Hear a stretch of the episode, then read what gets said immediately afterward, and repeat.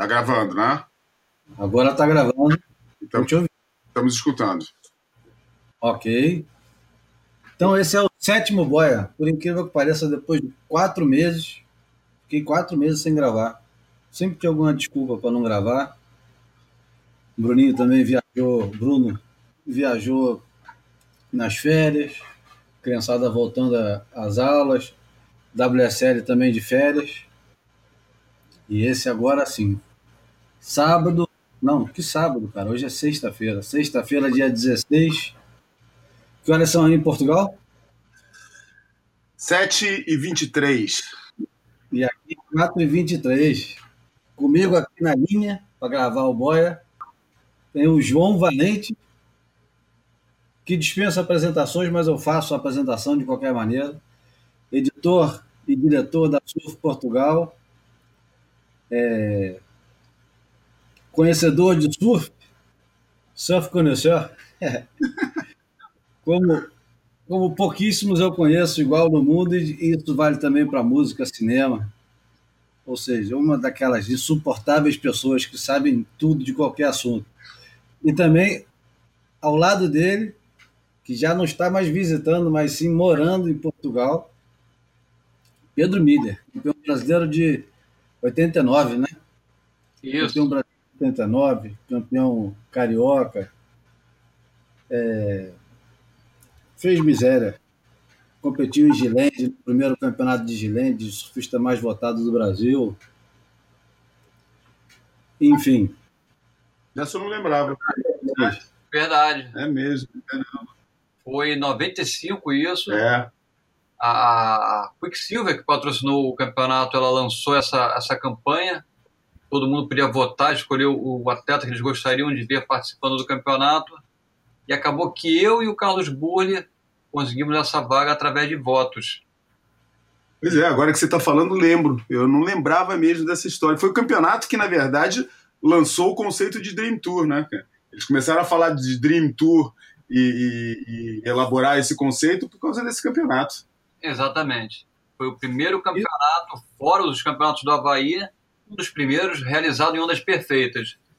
E esse, como o João falou, É. foi o início do, do, do circuito dos sonhos. Quer dizer, foi esse, junto com os Billabong Challenge da, da, da- do Jack McCoy, é que começaram a, a- a moldar a cabeça da galera para esse tipo de coisa que, que depois dominou e que agora parece estar perdendo um pouco dessa, dessa importância, né?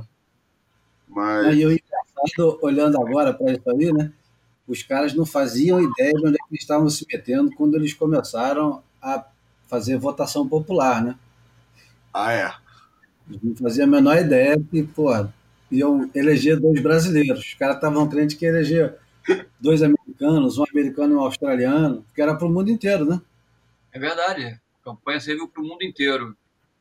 E, enfim, foi um campeonato que marcou, porque realizado em Gilende, as ondas apareceram, na verdade, o mar teve perfeito. Eu me lembro dias de ondas perfeitas. Dias de que, ondas que, que o campeonato foi cancelado, porque esperava um dia ainda melhor, maior e mais perfeito do que realmente aconteceu. Foi nesse campeonato que o Erdi fez um tubo treinando, né, cara? Que, porra, que nego ficou falando meses desse tubo do Erdi, cara.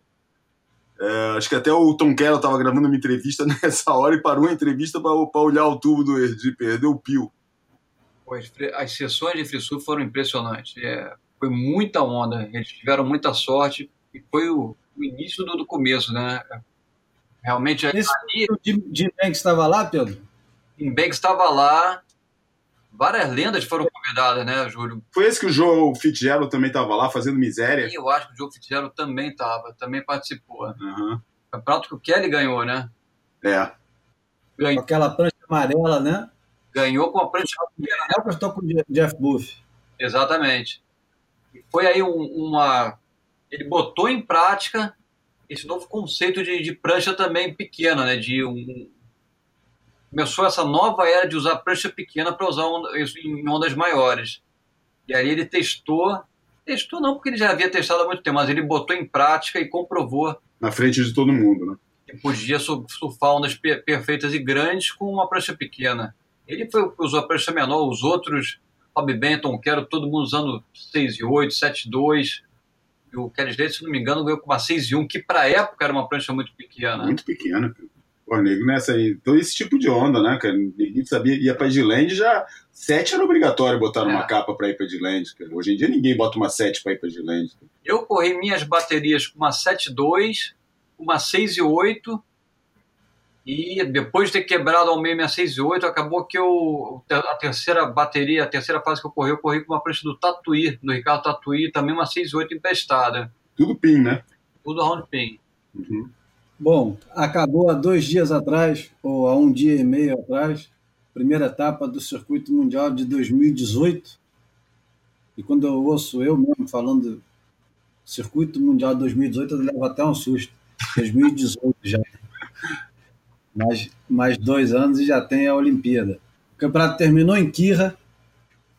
Todo mundo esperava que o Felipe Toledo ia fazer um estrago no campeonato. E todo mundo esperava que o campeonato terminasse também em Snapper. Teve até uma certa gritaria com isso. Mas, pô, a rainha de todas as ondas ali naquela região é Quirra, né? Como é bom assistir campeonato em Quirra, né? O que, que vocês acharam? Ah, eu achei muito bom, cara. Eu, quando, quando me falaram que tinha possibilidade, possibilidade, porque na verdade, cara, eu tava acompanhando a, a- as previsões, eu não me lembro de momento nenhum o nego botar essa, essa, essa possibilidade. Aliás, estavam falando que o Suel, que, que, que, que, na verdade, na, na, na, na véspera, né, no penúltimo dia, o Suel deu aquela, deu aquela subida, tava bem mexido de manhã e depois foi acertando um pouco durante o dia lá em Snapper e começou a cair, mas pro final do dia começou a cair, pô, e todo mundo falava que, que nos reportes que eu li e tal, que o Suel que ia entrar ia, ia baixar rapidinho, e eu em momento nenhum senti que, que pô, vi muita gente falando, vai entrar o Suelzão e tal, eu não, não reparei que estivessem falando sobre isso, não sei se, se escapou, tal, mas não reparei que alguém, muita gente tivesse falando que ia entrar um Suelzão.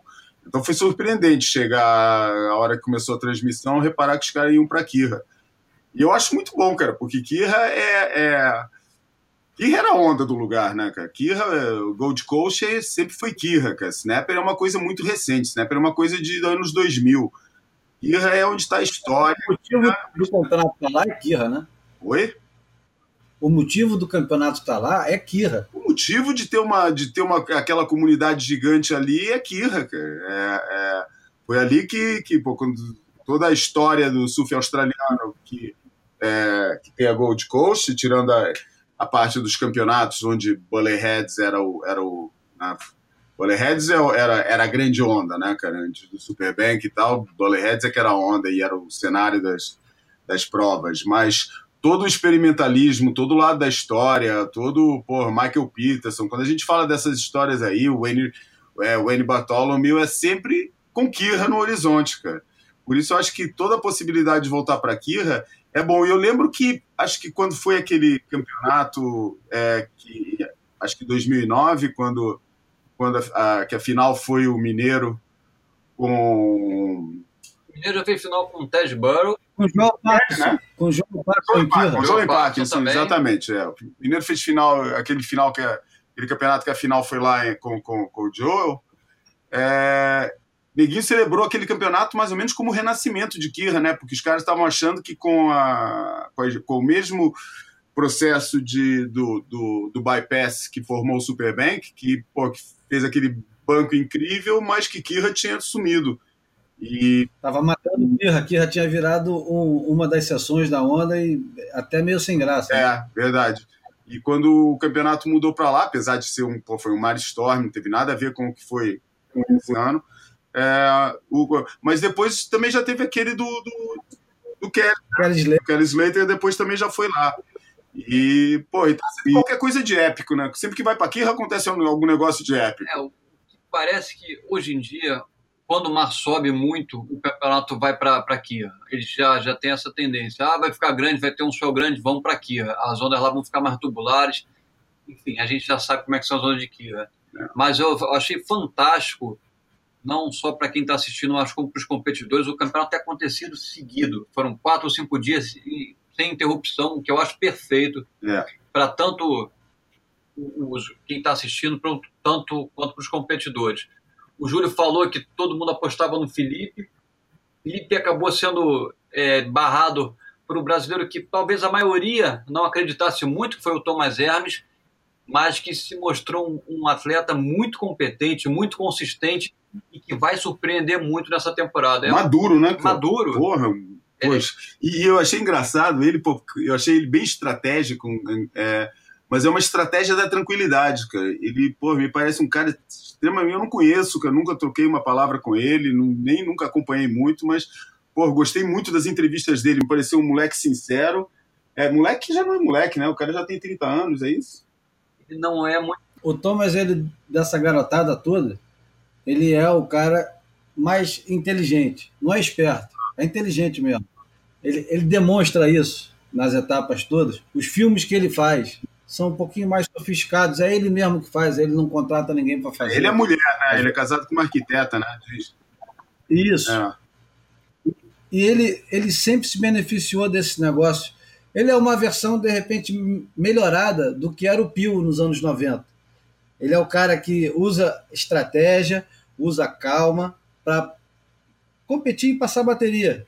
Ele não tá, eu, eu acho que ele não, nunca teve muito preocupado em se provar como o melhor surfista do mundo. O negócio do cara é estender o máximo de tempo competindo, que é o que todos nós fizemos na enquanto a gente pôde.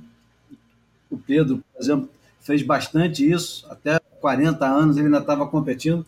A gente faz isso por dois motivos, porque gosta muito de fazer, mas também porque uma vida é difícil reproduzir esse negócio mais tarde, né? Depois que passa dos 40, e o Slater está mostrando isso de uma maneira é, completamente inesperada, depois do 40 já era, cara.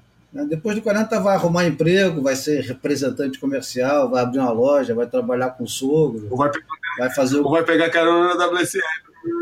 É, é, é, mentalista, né? Isso é a motivação, né, Júlio e João?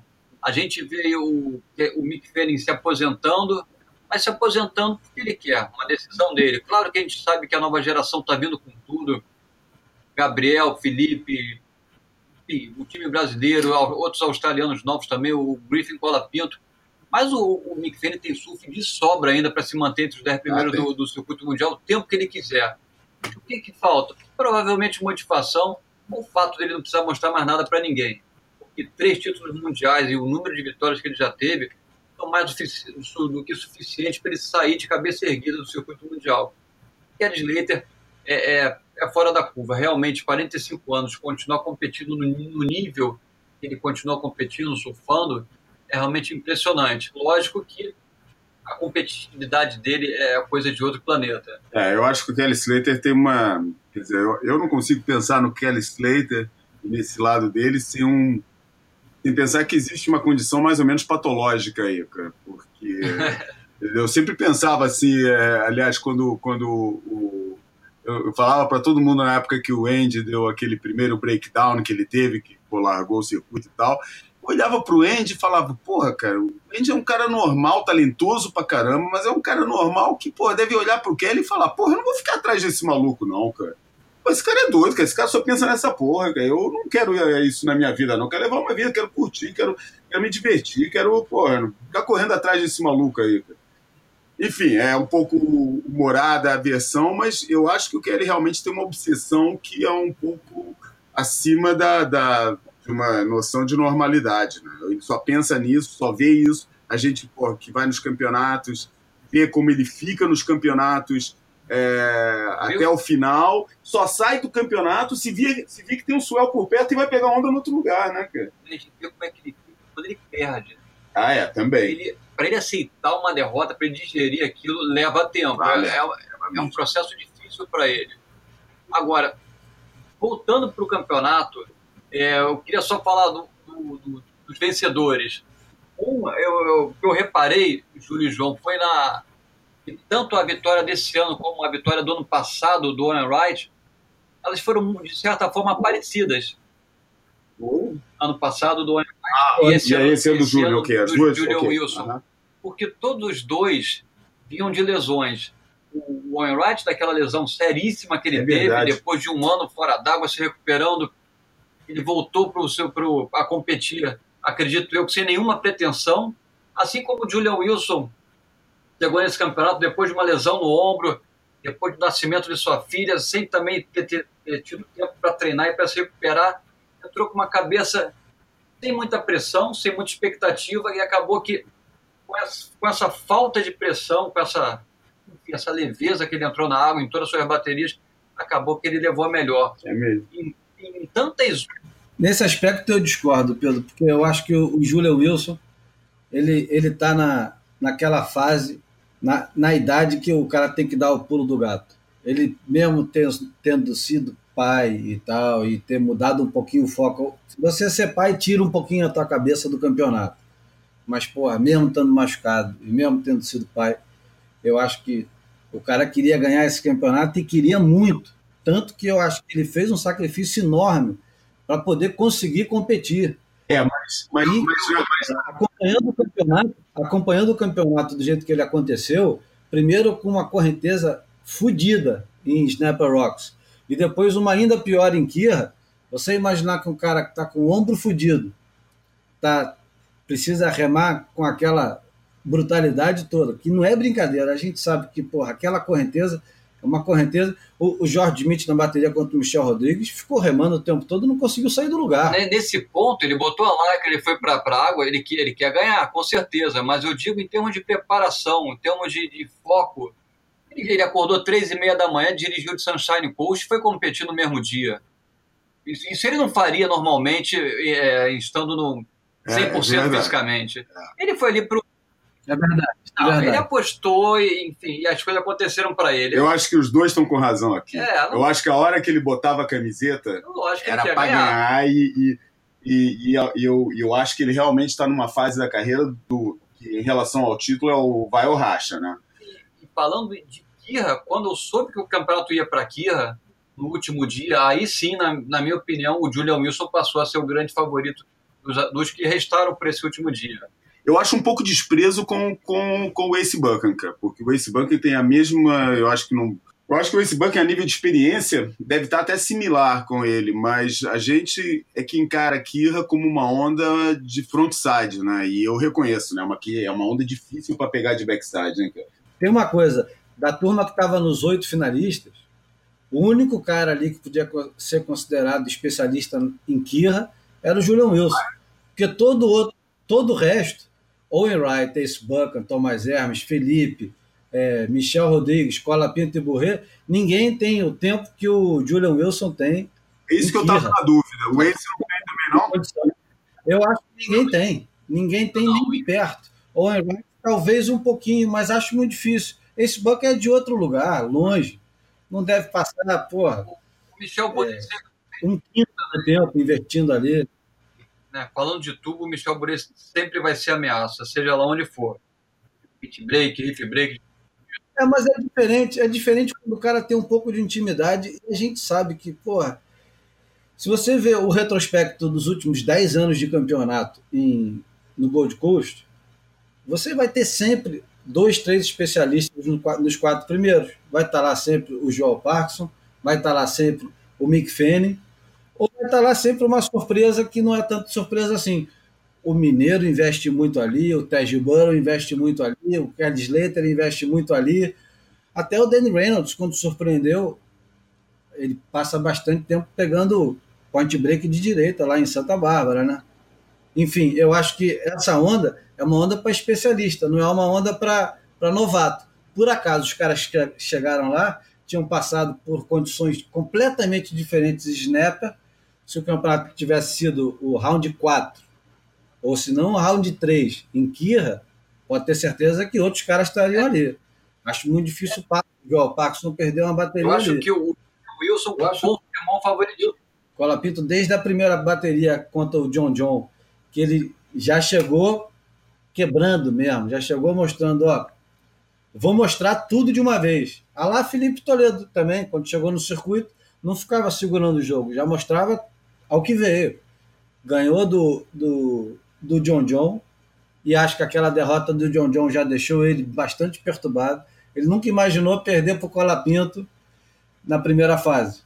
Verdade. A grande bateria dele para mim foi com o Joe Parkinson, né? Porque não só ele continuou mostrando os níveis que, de, de surf que estava mostrando, como mostrou uma maturidade é, estratégica e competitiva Porra, que é, porra, me espantou no moleque tão novo, cara. E foi e ganhou no jogo do Joel Parkinson, né, cara? Foi lá no, no, no, no pico que o Joel Parkinson dominou e que onde ninguém foi naquele, naquele dia e, e naquele dia não, na véspera, né?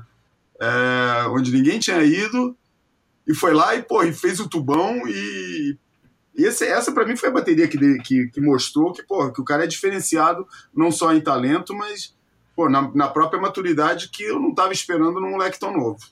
É. Ah, mas aí é que tá o segredo dele, né?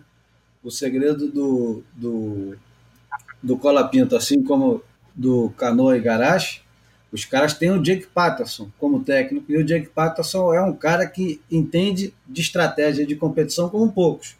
O cara ganhou o Pipe Master em cima do Bruce Irons na contagem regressiva no dia que o Bruce Irons ia ser é Pipe Master. O cara é, ganhou duas vezes em Jeffreys Bay. Era um competidor chato, chato, chato. Nunca foi um surfista brilhante. Era um cara esforçado, mas corajoso. Se destacava sempre em condições pesadas. Mas, acima de tudo, um estrategista, assim, no, no, no na mais pura tradição é, australiana de surfistas frios e estrategistas, como Demian Hagman, como Rabbit. E eu acho que o, o Jake Patterson foi fundamental nesse campeonato para o Canoa e Garage. O Colapinto. O Colapinto, aí. Cola, Colapinto, que aliás é bom deixar claro que abre infinitas possibilidades para trocadilhos agora em português. Vai ser difícil controlar os trocadilhos. Não, e o, o que eu vejo no Colapinto é que ele lida muito bem com a pressão. Muita gente diz que vai para a água para se divertir, mas ele realmente consegue equilibrar a diversão com competitividade. Eu vejo que ele não se abala, ele em qualquer situação de pressão ele sabe lidar muito bem, já mostrou isso no final da temporada passada no Havaí, ele destruiu na temporada havaiana, conseguiu levar esse momento também para a etapa de abertura. Um novato, isso foi ondas, como a gente acabou de falar, em ondas difíceis, principalmente nesse último dia em Kia, mas que soube ler muito bem as ondas, esperar as ondas certas, teve sangue frio. Enfim, lógico que a ajuda do Jake Patterson foi fundamental, é fundamental para os atletas dele, mas é um garoto diferenciado. Ele lida muito bem com pressão, não se intimida com os grandes nomes do, do, do circuito mundial. O que é difícil, é difícil um estreante não tremer numa bateria homem a homem, como foi o caso da bateria contra o Joe Patterson, que, vocês, que o, João, o João falou. E realmente mostrou e que vai dar bastante trabalho, que veio para ficar entre os melhores do mundo. Bom, mas vocês não acharam que isso é assim? É, é lógico que o, que Cola Pinto teve um, desempenho é, diferenciado, mesmo fez o único 10 da prova e tal, e a gente tem que obrigatoriamente mais tarde um pouquinho falar do julgamento dessa prova. É, mas vocês não acharam que foi um pouco é, uma característica de vários dos rookies, cara. Todo mundo, pô, não só o Cola Pinto, mas o Tomás Hermes, o Michael Rodrigues, Michael pô, todos os caras chegaram ali mostrando não só é, surf, mas mostraram também pô, que, pô, que são bons, bons de tática, é, muita tranquilidade para encarar, seja quem for. É, e, pô, e foi. Eu, eu achei tudo. Foi um negócio Os rookies não foram um assunto. Não me pareceu assunto fortuito, não me apareceu, não me pareceu circunstancial. É, tô com pô, fiquei com, com a impressão que, pô, que a gente vai ouvir falar muito dessa. Desse, é, é, eu acho que, como grupo, é uma das entradas é, de, de grupo mais, mais mais forte, mais impactante que a gente teve no, no tour nos últimos anos. Eu, né, eu achei que a gente fosse demorar mais para ver o Michael Rodrigues tendo um bom resultado. Uhum. Ele que é um excelente surfista, nisso aí a gente não tem nem o que falar, ele é completo. Eu diria até que ele é uma mistura de Felipe Toledo e Michel Boreis. E mais que na parte competitiva, às vezes, erra. Mas nesse campeonato ele não errou, surfou muito bem, surfou com personalidade, eu diria, e arrebentou. Começar logo com uma quinta colocação em ondas uh. difíceis como essa, realmente, o, como o João falou, os, os estrantes foram muito bem. Falando dos estrantes brasileiros e do, do Griffin Colapinto. É, sem, sem contar com o, a surpresa que foi o, o sul-africano, o Michel Fevereiro, Michael February, que ganhou do Matt Wilkinson na segunda fase, na repescagem, jogou o cara para 25 com aquele surfzinho dele, que é um, Aquele cara podia ser brasileiro, né? Com aquele surfzinho dele leve e todo cheio de. É, eu, de eu, eu, gosto de ver, vou te falar, cara. Olha, às vezes ele acerta, às vezes não. Ele teve a oportunidade de ganhar o Julian Wilson numa onda que tinha potencial para fazer Sim. o 3,30, mas, como o Júlio falou, nessa onda ele não teve uma leitura boa, ele sambou bastante. E ainda quando chegou no inside, uma, uma das poucas ondas que conectou com o inside armou no inside, fez a primeira, quando foi fazer a segunda, errou e eu vou te falar, se ele acerta a segunda, o Julian Wilson tinha ficado por ali. É, foi uma bateria bem fraquinha. Surfa, surfa na ponta dos pés, né? Oi? Ele parece que surfa na ponta dos pés, às vezes. Nessa uhum. última onda ele surfou na ponta dos pés. Uhum. Agora, além do, além do, do Griffin Colapinto, para mim, o, o grande surfista do campeonato, de, de, de empolgar mesmo. Eu, não importa a nacionalidade do sujeito, eu gosto de ver surf puro e de preferência sem ficar é, se contendo muito para passar a bateria. E nesse aspecto, o Mickey Wright, o caçula dos Wright, ah, surfou muito, cara. Como surfou, mesmo, cara? cara? Surfou mesmo. E acho que o cara é um cara bem. É, é, o, todo o posicionamento dele, toda a postura dele é um negócio muito importante para é um negócio que a gente não pode perder no surf, cara é, sabe, uma, uma fase em que o surf está querendo ficar tão pasteurizado, tão certinho, todo mundo modelo, é, modelado segundo a imagem que, que, que, os caras querem projetar do surf no mundo para vender aquele esporte saudável e tal. Eu, pô, eu a imagem dele muito boa e, e, e pô, é um cara meio incontrolável, né? Me parece assim uma mistura de um, um Danny Reynolds, mas com, com mais foco, cara. É, eu acho esse tipo de surfista é muito importante para a gente manter o tour, manter a, o surf profissional um pouco como aquilo que, pô, que sempre mais é selvagem, é. é, cara, um cara pô, mais imprevisível, né, cara? Eu não sei quem que eu li falando que, pô, as entrevistas, as entrevistas dele no eram final muito das, boas, das baterias, cara, muito ele ficava, ele ficava balbuciando rápido pra cacete, parecia muito Michael Peterson é, antigamente nas entrevistas. Que ninguém é, falava que ele assim, falava. Tipo, pô, vamos embora, vamos acabar com esse negócio logo, né? É, ele surfou muito nesse campeonato. E não só nesse ano, ano passado também ele tinha surfado muito. É competitivo, o João comparou muito bem, acho que é o, Danny Reynolds dessa, dessa geração. Mais ele, focado. Danny Reynolds também era focado. É que os dois, eles eles vão para o tudo ou nada. Se ele estiver precisando de quatro, ele vai para o 10. Ele dificilmente vai segurar as manobras e vai arriscar para tentar uma nota muito alta. É um nome que deve se juntar à elite do surf mundial no que vem. Ele é o líder do, do QS e é um monstro. Ele, ele em ondas grandes, em ondas tubulares, em ondas pesadas, ele bota para baixo, tem muita atitude. Eu acredito sim que ele vai dar bastante trabalho na, na divisão de acesso nessa temporada. Agora, infelizmente, o Gabriel Medina caiu com ele numa bateria onde os dois surfaram muito. O Gabriel teria passado praticamente todas as baterias desse round que ele perdeu, o terceiro round, com a pontuação que ele fez, mas acabou que o Michael Wright fez uma pontuação ainda mais alta. O Gabriel também mostrou muita forma nesse campeonato, forte, preciso. Eu, eu, eu, acho que eu acho que eu acho que a entrada mais forte do Gabriel desde que ele ganhou o título, hein, cara? eu fiquei impressionado. Falei, pô, Gabriel, esse ano não, tá pra, não vai brincar, não. Cara não vai querer é, é, ver o, né, entrar, pular no, no, no, trem andando no meio do ano. Ele vai não. querer pular na carruagem da frente logo desde a primeira etapa. É, pô, o cara tá, eu senti que ele estava focado, com vontade, concentrado, pegando muito. É... Eu vou chamar a atenção então de uma coisa aqui, cara, que, que me despertou mesmo é, eu, eu, eu, eu, não chego a ficar indignado, não, mas eu fiquei é, muito incomodado de perceber, assistindo o campeonato, eu tinha percebido nas duas primeiras fases que as segundas ondas da série eram sempre as melhores. O Jake Patrick já tinha falado isso com o Mickey Wright, os caras já tinham falado isso na transmissão. Era uma coisa que estava pipocando. E na bateria do, do John John com o Mickey Wright, o Mickey Wright pegou sempre a segunda rodada da série, que era melhor, e fez as maiores notas. O Medina, quando caiu com o Mickey Wright, deixou ele usar a mesma estratégia. Acho vacilo. Está na hora de começar a prestar atenção nesses detalhezinhos. É possível até que ele tenha prestado atenção, mas dava para perceber claramente que o Mickey Wright estava ligado nessa merda. Estava muito ligado nesse negócio. É um detalhe que faz toda a diferença, principalmente em point break. Depois que passa a primeira onda, às vezes, às vezes não. Pode ser a segunda, pode ser a terceira, pode ser até a primeira. Mas nesse campeonato era sempre a segunda. E estava claro, eu acho. Na transmissão é. dava para ver isso. Então, eu achei, achei vacilo. Vacilo do campo do, do. Sabe, o Kemp Medina. Os caras têm que prestar atenção nessas coisas. Falar, olha, a segunda onda é melhor. Não dá mole. Não deixa o cara aí. Bloqueia o cara. Disputa a segunda onda. Deixa ele na primeira. Vamos ver como é que fica. E eu, eu achei vacilo. Agora, tem outro assunto.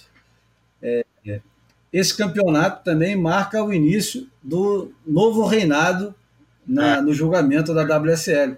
É o reinado, o Reinaldo não, é o reinado do Prítimo Arendit, que veio substituir o o Hit Porta, isso. O Hit Porta, que era literalmente uma porta, né? Não havia ninguém. Mas, gente boa, tá? É, eu acho que era muito confuso o, o, critério dele. E eu gostei do Pritão agora, nessa primeira etapa, que ele, eu, eu acho que ele colocou a marca dele desde o início.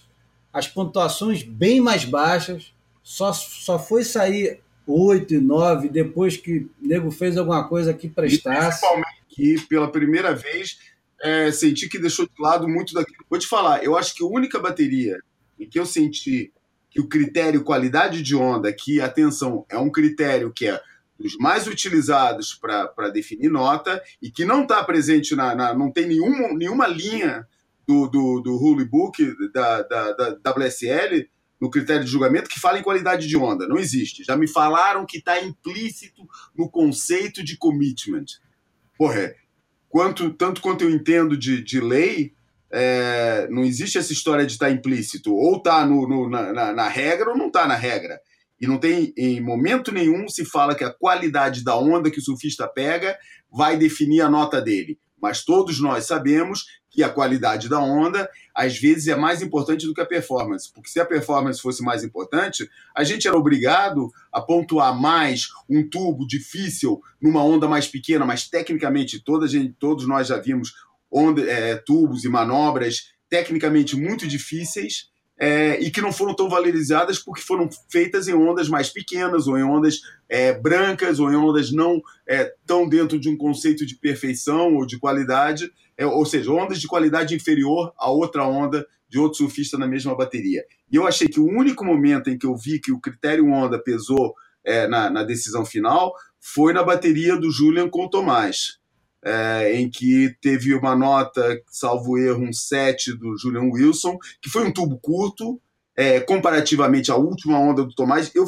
foi o único momento ali que eu botei uma certa dúvida. Eu achei que a onda do Tomás ia ser suficiente para a nota que ele precisava, e aí não deram a onda, se escudando no argumento de que a onda era pequena, entendeu? Mas, pô, o surf que ele fez ali naquela onda foi merecedor da nota, cara.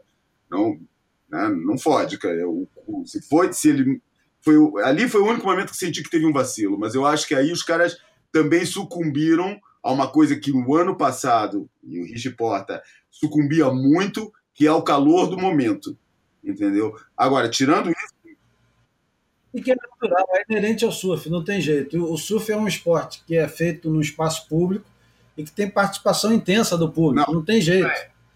Eu acho que isso não tem como evitar, a não ser que botasse é, os caras com fones e dentro de uma cabine isolada para não escutar absolutamente nada, coisa é, que não vai é acontecer uma coisa que cedo. ao vivo é, você consegue distinguir o tamanho das ondas. Você vê ao vivo a onda de fulano é maior, a do, do adversário dele é menor e ao vivo você repara bem isso.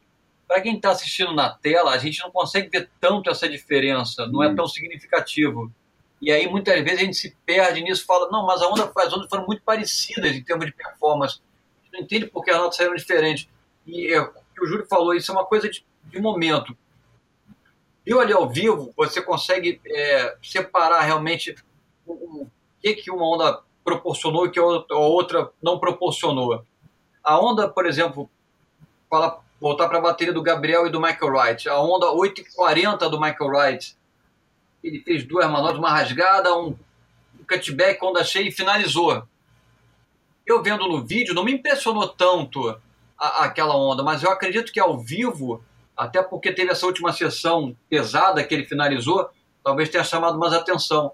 No vídeo não me chamou tanta atenção, não me impressionou tanto. Eu até questionei aquela nota, mas eu, eu acredito que seja bem isso que a gente está falando, uma, uma onda que ao vivo impressionando muito mais do que na tela. Mas agora eu vou perguntar aqui para o Pedro, que, acompanhou o tour de perto muito tempo, interagiu muito, inclusive você também, Júlia. Vocês respondam os dois, que é uma dúvida que eu tenho, mas vocês que acompanham o, o, o tour de perto é, bastante tempo, vão nas etapas e tal, os juízes hoje em dia, eles julgam mais a olho nu ou julgam mais em vídeo? Em algumas situações eles julgam em vídeo 100%. Eu senti que nesse campeonato muita nota demorou para sair, hein, cara? E sentia que os caras estavam analisando realmente e provavelmente estavam olhando, imaginava eu que estavam olhando os vídeos com vários ângulos com, é, considerando tudo. É, e, mas, mas continuando aqui na, na, na questão do, do, do julgamento, uma das coisas que para mim foi evidente é que aquela história de um de uma manobra isolada valer uma nota muito alta também foi um pouco posto de parte. É, eu, por exemplo, fiquei surpreendido com uma batida do, do Medina ter valido só quatro, cara, que, porra, é, acho que foi a melhor batida do campeonato, cara. Foi uma porrada que ele deu, o cara pô, fez a cavada uns três metros na frente da onda, cara, voltou. Eu acho que ninguém bate tão é, negativo que nem o, que nem o, que nem o Medina, né? Que foi para lá de 90 graus, cara. Porra, com uma velocidade incrível, voltou reto, cara. É, voltou no ar eu fiquei, pô, essa onda vai ser seis, seis e pouco no mínimo. Cara. É. Pô, saiu um quatro. Daí eu falei, que, que isso? E teve outra também, o Léo, o Léo Fioravante na bateria com o, com o John John, não, Gabriel. Com, o Gabriel, com o Gabriel? Foi com o Gabriel. Ele perdeu pro Gabriel. Com essa. Também o Léo fez uma, uma, uma, uma onda que vai. Uma, uma manobra isolada que também valeu três, que também não teve. Não, não, não, não é mesmo esporte, comparar a, a, a porrada, a, a, manobra do Léo com, a, com, a, com essa manobra do, do Gabriel, porra, não, não tá no mesmo nível. Mas também acho que valeu três, três e pouco. Foi pouco, me lembro. E, e, e, falei, porra, eu pensei, cara, no ano passado essa nota valeria, essa onda valeria bem mais. Mas foi um fato, um fato desse ano foi que, ou dessa, ou dessa, desse campeonato, é que as notas realmente estavam mais baixas, estavam demorando mais para sair, para sair alta, e que só quando teve alguma coisa de muito especial, é, valeu. E é, muita gente, eu li algum, algumas, algumas análises falando que aquela onda do Julian Wilson deveria ter sido um 10. É, cara, eu não concordo, não, cara. Eu acho que o 10 sai muito fácil nos campeonatos e ou é um negócio que fique na retina, ninguém vai falar de, de, dessa onda do, do Julian Wilson, todo mundo vai falar da onda do, do, do Cola Pinto. E aquela foi 10, eu acho que é do. Eu acho que tem que ter o no, entre o 9 e o 10 deve ter uma escala muito rígida, cara mesmo porque incorre sempre naquele perigo de você dar um 10 para um cara e, e, o cara fazer alguma coisa maior, melhor depois e não ter escala para atribuir. Entendeu? Eu acho que o 10 deve ser uma coisa rara no surf por todos os motivos. Pelo motivo técnico, que é esse que eu estou falando, e até pelo motivo de marketing. Para ter um momento de comunicação. Teve um 10, cara. Um 10 tem que ser um negócio que tem que ser usado como uma ferramenta de marketing para fazer o campeonato ecoar muito. Pô, teve um 10, entendeu? Que nem o 10 da Nádia Comaneci em 76, que nego fala até hoje, é, de, de, dessa nota 10, que aconteceu em 76 na ginástica é, olímpica. Não quero dizer que, te, que, tem que ser assim, entendeu? Mas o skate, por exemplo, o skate, eu estava eu tava fazendo a locução do campeonato com um skatista e ele falou, pô, eu não lembro de ter tido uma nota perfeita pô, uns 30 anos que eu acompanho skate, não lembro de ter tido uma nota perfeita. Tem aquela aquela run super conhecida do, do, do Bob Burnquist é, no, no X Games, é, pô, que foi considerada a melhor run de todos os tempos, pô, ficou nos 9 e alguma coisa. E o cara que antes com quem ele estava disputando também estava com 9, estava com 9 e um pouco, e o, e o Bob fez 9 e mais e ganhou o campeonato em cima dos 9. Eu acho que esse momento entre o 9 e o 10 tem que ser muito valorizado. E isso foi uma coisa que eu gostei, ver que não vai ser aquela hemorragia de nota 10 ou de, de nota 9, como foi em outros tempos. Eu, eu pessoalmente, gostei muito do julgamento dessa, dessa, dessa prova e acho que é um passo em diante relativamente ao, ao que o Rich Porta fez, que eu, achei, que eu na minha opinião, e, e faço a salvaguarda da minha da, de fraca memória, é, foi a pior fase de julgamento da história da SP, o profissional. É possível, é possível. É, o, o é bom surfista, o Porta também se fala bem. O Pritmo é, é, é goofy, eu acho. Surfa bem. Quase todos os caras hoje em dia surfam bem. Inclusive tem um ex-competidor do, do circuito. O, o Bendana agora entrou no, no hall dos juízes foram apresentados esse ano e é um ex-top 44, né? Naquela época ainda era 44.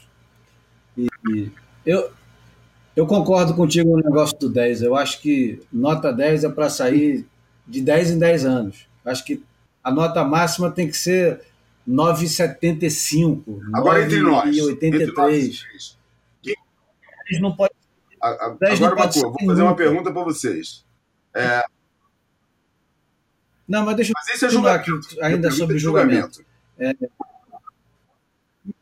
Mas só, só para eu completar o, o, raciocínio, porque eu comentar das duas baterias que eu achei o resultado se não injusto, pelo menos mal interpretado. Eu não acredito nessa palhaçada de roubo, essas merdas, de, de teorias conspiratórias. Esse, esse negócio eu não compro. Mas a bateria do, do Ace Buckham com o Jeremy Flores, eu achei que o Jeremy Flores virava a bateria.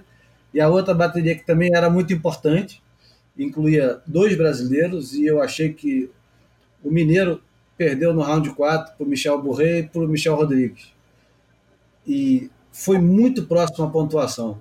Só que assistindo a bateria depois no Hit Analyzer, o Mineiro estava fazendo uma linha pura, cara, usando a borda, fazendo tudo certo. Enquanto o Bourret estava na brutalidade de sempre e o Michel Rodrigues nem sempre usando a borda como deveria ser. Eu acho que essa bateria o Mineiro é. passou. Por cima de quem eu não sei.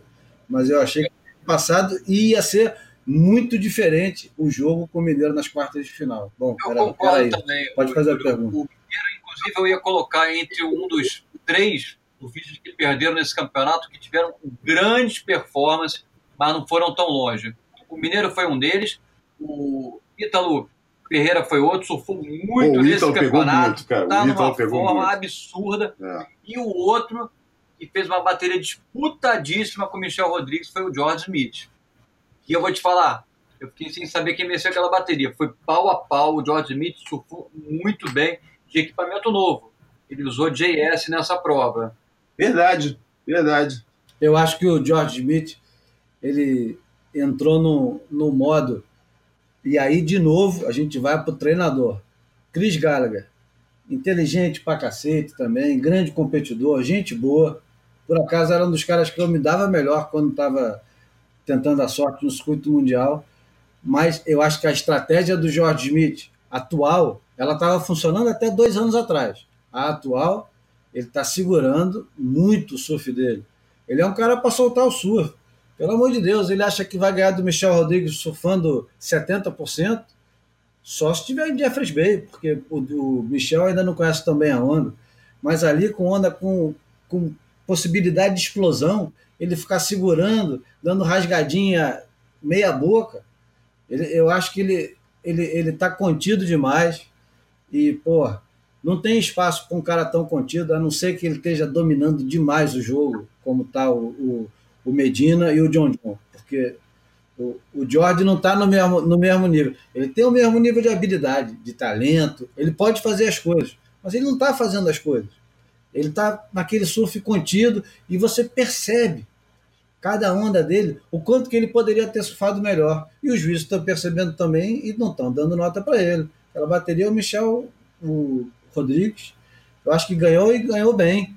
Ganhou porque arriscou mais. No comprometimento, ele botou lá, entrou no, no critério certinho, enquanto o, o Jorge ficou. O comprometimento dele ali estava 65%. Foi uma bateria equilibrada. Eu achei super equilibrado. Eu, eu particularmente, foi, gostei foi. do surf do George Smith. Eu achei que ele, como sempre, banjou estilo, linha, alongou os movimentos. É, é, é um surf de nível altíssimo. E o Michel Rodrigues, eu gostei de ver isso, porque ele respondeu na mesma moeda. Ele não se intimidou. Foi disputado, foi uma bateria muito boa.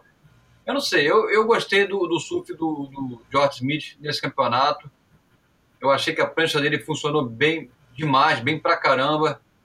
Agora, para título vai ser difícil, mas tem muito surf ainda. Tem surf para lutar entre para ficar entre os cinco primeiros, porque é, é, um, é o estilo e, é uma, e a linha mais bonita do circuito mundial hoje em dia.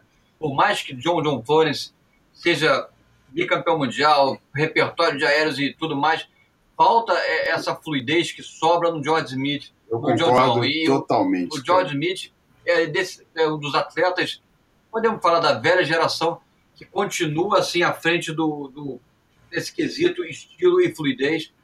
E é assim. Para mim é melhor, para mim é de longe a melhor ligação de manobra do, do, do tour é dele, cara. Ninguém recupera, ninguém recupera da manobra e liga na próxima com a fluidez do George Smith. Ninguém, cara, ninguém, cara. Bom, é, a próxima etapa é dele, né? Porque Bells, eu acho que Bells é dele. Tem o Mick Fenner e o João Parkinson sempre, tem o Mineiro sempre. Vamos ver quem mais que vai se apresentar, mas o Jorge tem sido o surfista em, em Bells nos últimos quatro. É, mas deixa eu só voltar aqui uma três, coisa, quatro. só para não deixar, cara, porque é um negócio que me incomoda muito. Cara. Pedro mencionou isso, eu concordei, mas acho que foi muito, muito ampassant é, a nossa menção do Ítalo, cara. E eu acho que o cara tá sempre acontecendo isso com ele, cara. Porra, o Ítalo pega muito, cara. Pega ele muito. pega muito, pô, e nego passa sempre assim corrida, tipo, é sempre. Ah, ele também pega muito. Não. Entendeu? Você tá falando de outro. O Ítalo também pega. Não, o Ítalo pega muito, cara. Pô, e ele pegou muito nesse campeonato. Cara. Ele pegou muito nesse campeonato. Ele tá pegando tanto que não vai ter como ele não ter um ano bom. Eu vejo dessa é forma. Eu, o surf dele tá tão bom, tão sólido, enfim, na melhor fase. Mas fala o que, que você define um ano bom, porque o ano dele passado já foi bom, né? O ano de estreia dele foi um ano bom. O ano seguinte não foi um ano bom. Ele ficou em que lugar no, no, no, ranking? Já não lembro. Foi top 10, né? Na, na estreia dele, chegou a brigar por título mundial. Ah. Já no segundo ano, não foi bom. E... A estreia foi o ano que ele fez final em Super Tubos com, com, com o Felipe. Felipe. Uhum. E ano passado, que ele começou muito bem com aquele aéreo no Gold Coast, teve nota 10, se eu não me engano, chegou até as quartas de final. Ele se lesionou logo depois da etapa de Gold Coast, perdeu etapas mas correu atrás e mesmo não correndo todo o circuito mundial, ainda conseguiu pontuação suficiente, colocações boas que é, garantiram a vaga a ele nas duas divisões, ah. na primeira divisão e na divisão de acesso. E eu acho que ele vem mantendo o ritmo do final da temporada passada nesse ano, na, na verdade, melhor ainda. Está uhum. surfando muito bem, deu muita onda na casa dele nessa, nessa off-season. Ele treinou pra caramba, surfou também muito em, em Noronha, aliás, pegou Noronha Clássico, Fernando de Noronha, uns tubos, a lá Pipeline, e está super preparado para essa temporada. Eu, é como você falou, a gente não pode é, descartar o, o Ítalo e, enfim, acho que é uma questão de tempo para ele voltar a brigar pela, pelo título. O Ítalo ele entrou em 2015, terminou o ano em sétimo lugar. Quando ele entrou em 2015, eu acho que ele era um surfista cru, completamente cru. Ele já tinha feito muita coisa, mas ele chegou com um surf que apesar de ser muito é, rápido, dinâmico e cheio de recursos, eu acho que ele estava atrás em linha, ele estava atrás em força. 2016 ele melhorou muito, ficou em 15 2017, eu acho que ele já se apresentou é, 40% melhor do que ele era em 2015 e terminou em 22 no ranking. Ou seja, conforme ele foi melhorando como surfista, ele foi piorando no ranking. E agora, 2018, a bateria dele contra o Felipe Toledo, podia ter dado qualquer um dos dois, os dois surfaram muito, foi se bobear uma das melhores baterias do campeonato fácil. O Ítalo hoje é, junto com o Gabriel, o John John, com o Felipe, os surfistas mais imprevisíveis do circuito. O Jorge podia ser esse cara, ele está escolhendo não ser. Mas, ah, e tem o Iago também, mas o Iago está chegando agora, ele ainda tem que mostrar muita coisa. mas hoje estabelecidos no circuito mundial, esses caras são os, os mais imprevisíveis e os, os mais dinâmicos e excitantes para assistir, né?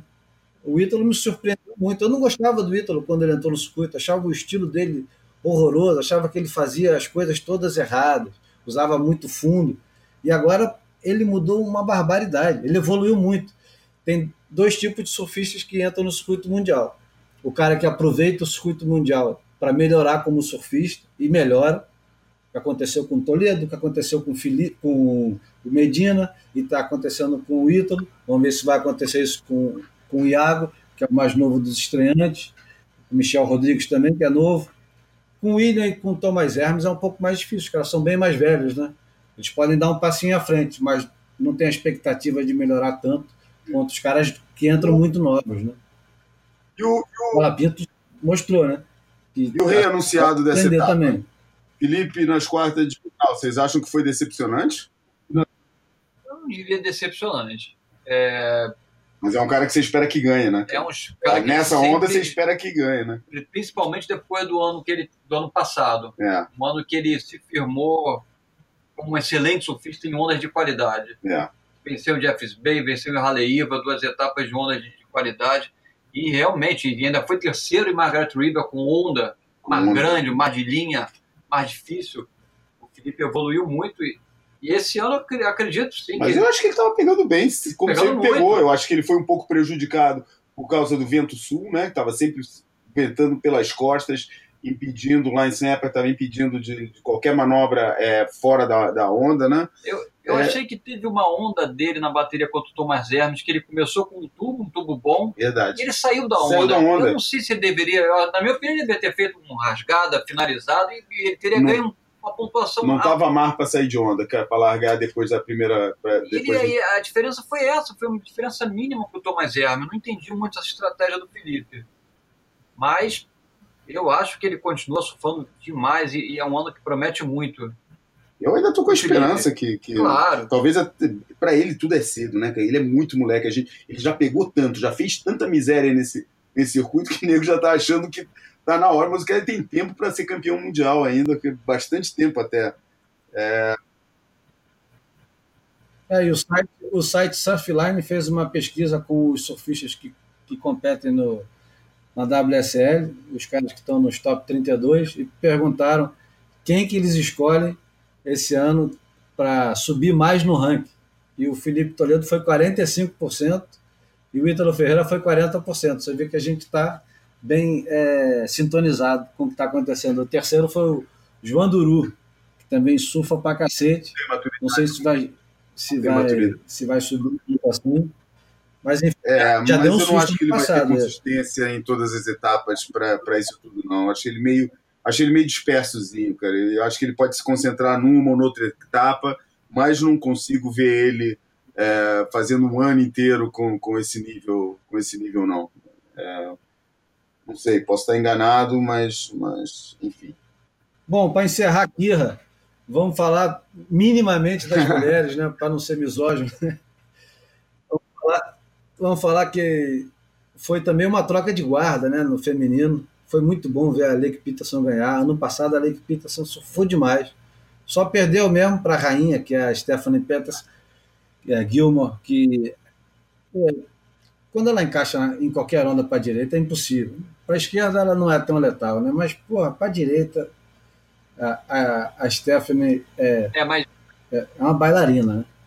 Agora, a Ali que é agressiva, cara. Ali que é meio Danny Reynolds, né? Ela tem aquele negócio um pouco mais imprevisível, traz a prancha mesmo com violência. E além do mais, eu acho que de todas as mulheres, eu acho ela a mais parecidinha com um menino surfando. Isso não, não é elogio, nem, nem não é elogio, né? Mas de qualquer maneira. Ela lembra um pouquinho o Matt Archibald. Matt Archibald, um pouco Shane Best naquelas rasgadas dela. E eu acho que merecidamente ela venceu esse campeonato. Ano passado, apesar dela não ter vencido, na minha opinião, foi a melhor surfista do campeonato.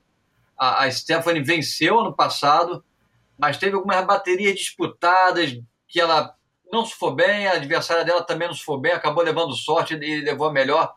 Agora, a Lake Pierce ano passado ela foi consistente do início ao fim, com grandes apresentações, também sempre arriscando, surfando, fazendo notas altas em todas as baterias.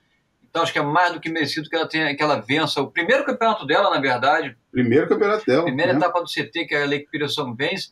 E aquele Andrew. Pô, eu acho que, que aquele mais... Andrew eu acho tão elegante quanto quase o. Muito, não, não fica muito atrás da Stephanie, não, cara. Vou te falar, cara. Ela pega muito bonita essa menina, cara. E eu acho que aquele Andrew é, começou bem o ano, mas eu vejo nela assim. É, como o, o, o Júlio falou do Ítalo, ela está muito crua ainda, ela tem muito o que evoluir. A gente vê que é nítido isso no surf da Kiliandre, ela tem muito que evoluir. E mesmo assim, ela já está emplacando resultados bons. Pô, mas quem eu gostei de ver nesse campeonato foi aquela menininha, cara, a Caroline Marques, cara. Porra, cara, como bate, como bate forte, é. não tem o estilo mais bonito, mas, pô, como bate forte, como bate agressivo. Pô, e as entrevistas, cara, eu falava, pô, isso não é uma menina de 16 anos falando, cara. É, ela é muito madura pô, mesmo. Menina é madura, cara, menina, pô, focada, cara. Pô, vou te falar, essa menina vai dar trabalho, cara. Vai dar muito trabalho aí pra Vai dar outras. trabalho, principalmente porque o circuito acontece, na maioria das etapas, em direita. As etapas, as etapas acontecem em ondas para direita. O que é bom pra Carolina é Max. É mesmo, cara. O forte do surf dela é o backside. Lógico, a gente viu um pouco do frontside dela. Quem sabe ela não vai surpreender também de frontside. É, mas, mas sendo californiana. Ela é da Flórida. E a série, a, a série já está no tá décimo ano, ano dela. E décimo ano. Ela está desde 2008 no, no circuito mundial e sempre incomodando, mas não consegue ganhar. Eu fico até um, um pouco.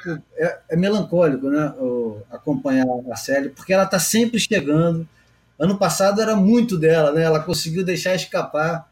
Bom, mas, ah, ela mas já ela começou tava, bem, ela já tem um terceiro. Quando ela viu o, o, quando ela viu o, o, o draw da, da semifinal, ela deve ter olhado para para esse para essas baterias deve ter falado ah é meu é cara. meu é, é, meu e não foi cara Porra.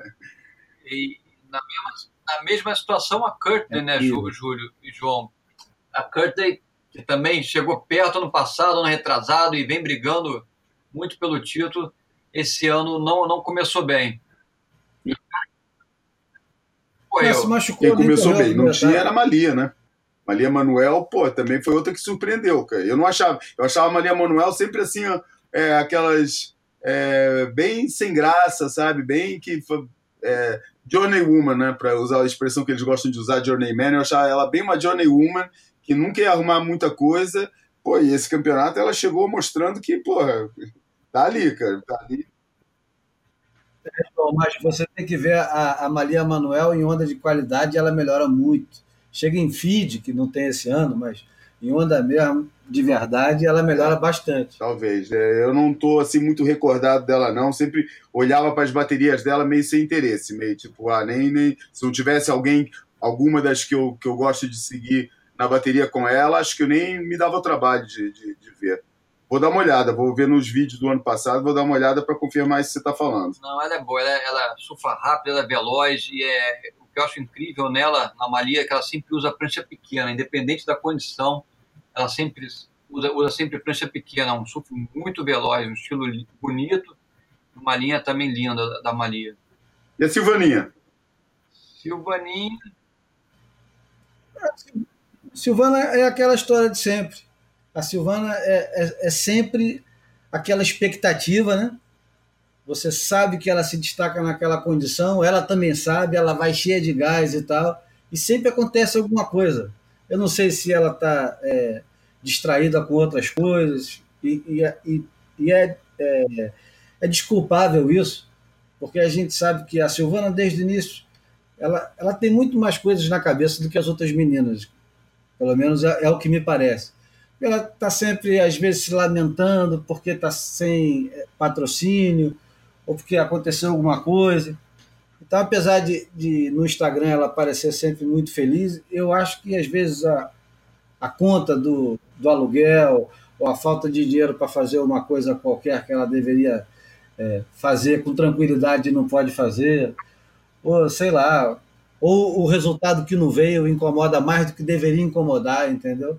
Eu acho que tem alguma coisa naquela cabecinha que impede ela de atingir o potencial do jeito que deveria ser. Só surfar, chega lá, faz o que ela sabe fazer e ganha bateria. mas eu acho que tem outras coisas atrás ali. Você, Pedro, que competiu muito tempo e que passa muito tempo em torno do, dos competidores e conhece bem é, o lado psicológico do negócio, sem ser. É, o lado psicológico calor. pesa o muito. O que eu vejo, Júlio, na Silvana, é, em termos em ondas pesadas que hoje acontecem com mais frequência no circuito mundial, ela já não tem o mesmo destaque de outras atletas. Ela já ficou para segundo plano nessas condições. Eu acredito, eu, eu concordo em parte com o que você falou. Ela leva muita pressão para dentro d'água. Quando ela se solta, é, foi o que a gente viu em Trestle do ano passado. Ela dá um show, ela dá show de surf. Porque ela é super talentosa e, assim, apesar das dificuldades todas que talvez ela até crie ou, ou aumente na cabeça dela, eu acho que ela é muito guerreira, cara. Ela corre a divisão de acesso, ela vence a etapa do QS. Ela já começou essa temporada indo correr em etapa do QS na, na, na Flórida. Enfim, ela é uma super guerreira. Se a gente levar em conta o tempo que ela está no circuito mundial, cara, pô, a gente tem que dar mais crédito para ela. ela. Ela é uma veterana e está ali sempre buscando um, um, lugar ao sol dela no circuito mundial que cada vez mais é mais difícil. Já que esse, esse time aí de Tyler Wright, é, Carissa Moore, Blake Peterson, enfim, chegaram aí para tirar a, as meninas a, o destaque das outras meninas em condições de, de, onda boa. A verdade é essa: essas meninas reinam no circuito mundial. Johanna Defey, a série Fitzgibbons, com a experiência dela, é cada vez mais difícil para esse segundo pelotão, que é bem definido no, no, feminino, conseguir se destacar. Não diria que a Silvana Lima é do segundo pelotão, mas em etapas de ondas maiores fica mais difícil para ela brigar com, a, com as atletas do primeiro pelotão. Vamos agora mudar um pouco de assunto. Eu queria falar da ida do George Downey. A morte do George Downey partiu dessa para melhor. E queria aproveitar para falar um pouquinho do, de uma época que você é, aproveitou bastante, Pedro. Que quando o Barton Lynch foi campeão mundial, em 88, ele, ele, ele teve um, um, convite surpreendente do Keone Downey. Ele conhecia os caras, mas não tinha intimidade nenhuma. Keone Downey é filho do George Downey. George Downey, um dos pioneiros do surf. Pioneiro do, grande, do North Shore, né? Que foi um dos... Tinha surfista, e surfista pegava onda grande ou não pegava onda grande. Agora, quem, quem começou a fazer do, George Downey foi dos primeiros a fazer do, do, de onda grande o objetivo principal e ele estava ali para isso e, e não vou dizer treinava, que o, naquela época os caras não treinavam, os caras pegavam onda. Mas foi o cara que, porra, que é, foi dos primeiros, não vou falar que foi o primeiro, fica difícil de falar, tinha Pat Curran, tinha Greg Knoll, tinha outros, porra, mas... Buzz tinha uma galera grande, mas o, o, o George Downey, ele, além disso, como quase todos os outros, fazia as pranchas dele e é um é, dos Beach Boys verdade. originais. E ele, ele surpreendeu o Bartolini, que era australiano, que não tinha absolutamente nada a ver com aquela família super tradicional de, de havaianos, quando o, o Keone e o Kainoa estavam. Chegaram para ele e avisaram que o pai queria fazer uma prancha para ele, de surpresa. Agora, tu imagina a situação. O Barton Lynch, candidato ao título mundial de 88, disputando com Demi Hardman, com Tom Carroll, com Tom Carroll, que era muito superior a ele em pipeline. A última etapa era o Billabong, que podia acontecer em qualquer lugar e que acabou Perfeito. acontecendo em pipe. Um, um, dia clássico que o Tom Carroll fez o favor de fazer uma é. interferência no Todd Holland, né? E, e perdeu o título ali, entendeu? O terceiro título dele. E o, o George Downey, um coroa de, sei lá, devia ter naquela época, devia ter 40 e poucos anos. Naquela época era muito velho, porque todo mundo no circuito mundial tinha 20, ninguém no circuito mundial tinha mais de 30. E o cara chega e fala que quer fazer prancha para o Bartolini de competir no Havaí, inspirada nas pranchas que ele fazia nos anos 60. Ele fez três pranchas, uma 6 e 10, uma 7 6 e uma 8 pés.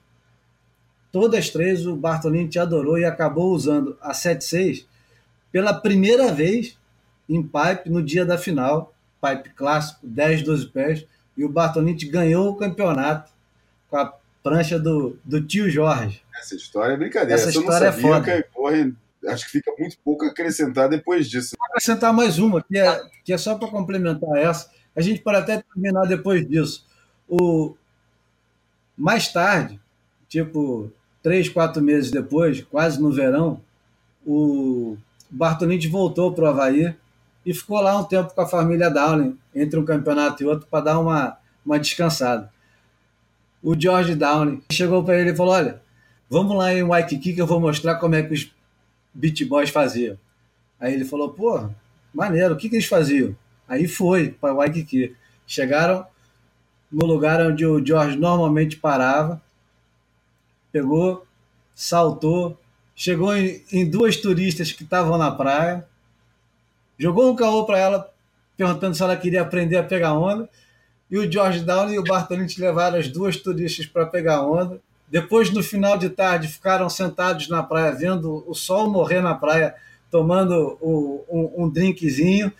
E aí o, o George Downey virou para o Bartolini e falou: era assim que a gente fazia, Bart. E piscou o olho para ele. Pô, com essas histórias não dá, não dá para não dá para competir, né, cara? Pô, eu só fico temendo um pouco, é, quer dizer, num ano em que, bom, para começar não teve Ed, né? Mas isso é normal, vários anos não tem, mas esse ano, quer dizer, o Ed era um campeonato que estava muito identificado com a Quicksilver, né? Era, era aquele pô, era um bastião, da, era uma imagem de marca, uma marca do surf, botando muita grana num campeonato que muitas vezes não acontecia, que é uma coisa meio impensável, cada vez mais impensável no mundo corporatizado de hoje em dia, esse lado que o surf está indo para esse lado corporatizado. Não estou né, uma, uma marca, essas marcas multinacionais e tal, botando dinheiro num campeonato que pode não acontecer, fazendo uma campanha de marketing, banquete de abertura, é, festa, neguinho remando pro, pro meio da Bahia para fazer círculo de homenagem e tal, essa,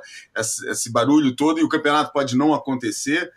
É, no ano que a Quicksilver sai, né, a Quicksilver largou o Ed Aikau, que já foi assim meio que um choque, mais sintomático do tempo que a gente está tá, tá vivendo, e agora morre o cara responsável pelo call do campeonato desde que ele existe, né, é uma mudança muito forte que, que, que me faz temer um pouco pelo futuro porra, de, um, de, de mais um dos do, daqueles é, elementos que dentro desse lado da, da, do surf profissional, surf de competição, era assim tipo um, depositário da alma do, do, do, surf, né, que existe aí, me deixa um pouco preocupado essa essa morte que acaba até fazendo um certo sentido, né, é, nesse momento de, de mudança das coisas.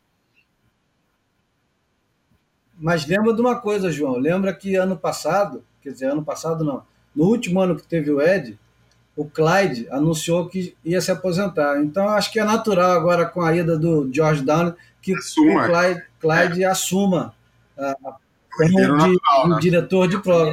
Que é, vai, o campeonato vai acontecer de uma forma ou de outra, com ou sem patrocínio. Eles, além de, de ter a lenda toda em torno do, do Ed, a própria família se tornou uma instituição havaiana e eu acho que é difícil. Se bobear até o governo é. havaiano, bota um dinheirinho aí. Apesar de que a gente sabe que o prefeito não gosta tanto quanto a gente gostaria que ele verdade, gostasse. Verdade. Bom, so, sobrou um bocado de assunto que eu gostaria de falar com vocês. O Slater levando as cinzas do Michael Peterson para Pipe, a guerra silenciosa entre a, a ISA e a WSL pela, pela Olimpíada e mais um bocado de coisa. Mas, de qualquer maneira, agradeço. A gente já tem aqui um bocado de, de assunto. Eu espero que o pessoal goste dessa, desse papo com o João Valente e com o Pedro Milha. Considerações finais, por favor, dos dois.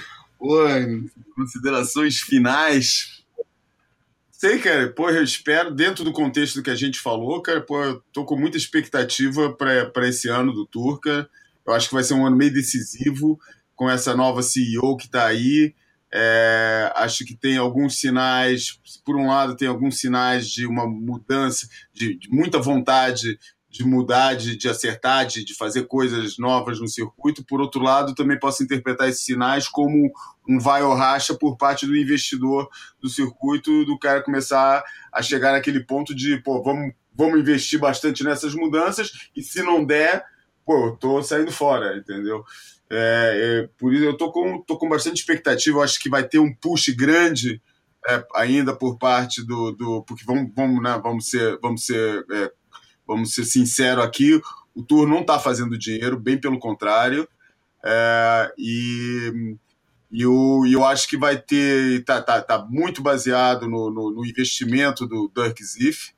É, e eu acho que ele vai vai, vai puxar bastante até as Olimpíadas, cara. Se até as Olimpíadas o negócio não pegar, é, vai ter uma mudança. Eu não sou nem um pouco catastrofista, que nem aqueles que o, o, circuito acabou, não. O circuito já passou por muita coisa. Surf profissional é pior que o rock and roll, que a Neguinho já anunciou a morte do surf profissional sei lá quantas vezes, e ele tá aí, vai continuar sempre existindo e tal, mas a gente a gente que, pô, que reconhece, sabe, mesmo com todo o sarcasmo, mesmo com todo o cinismo que a gente faz da, da, da, sobre, sobre a WSL, sobre a, porra, a gente reconhece porra, que nunca o surf profissional foi tão legal de assistir como hoje em dia, porra, nunca teve tanta condição de, de, de seguir, porra, nunca teve a projeção, os surfistas nunca foram tão bem pagos, tão bem reconhecidos. É, porra, a gente quer que isso continue, entendeu? E pô, eu torço muito pro investimento que a WSL faz é, no surf dê certo, cara.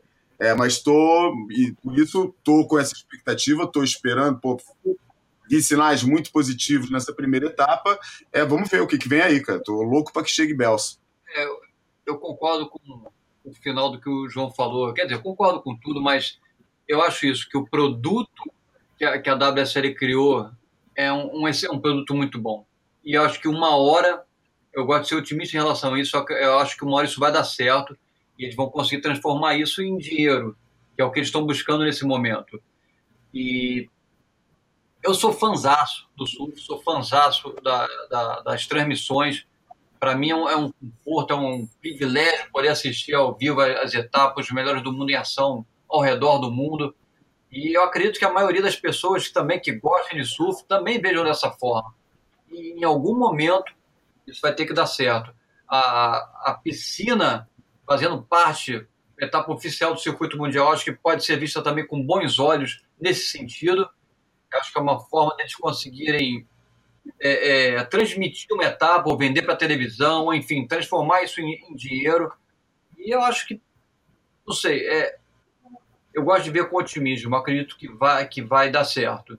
É, por acaso, é, complementando, o Nick Carroll publicou a matéria hoje, falando que é possível, ele não está afirmando com todas as letras, mas ele está dizendo que é possível que a WSL atualmente já esteja empatando a grana do WQS, por exemplo, porque fazendo as contas de quanto é a inscrição, de quantos inscritos, o, o custo do campeonato para a WSL já não é mais tão alto quanto era antes. Ou seja, os caras estão começando a, a empatar.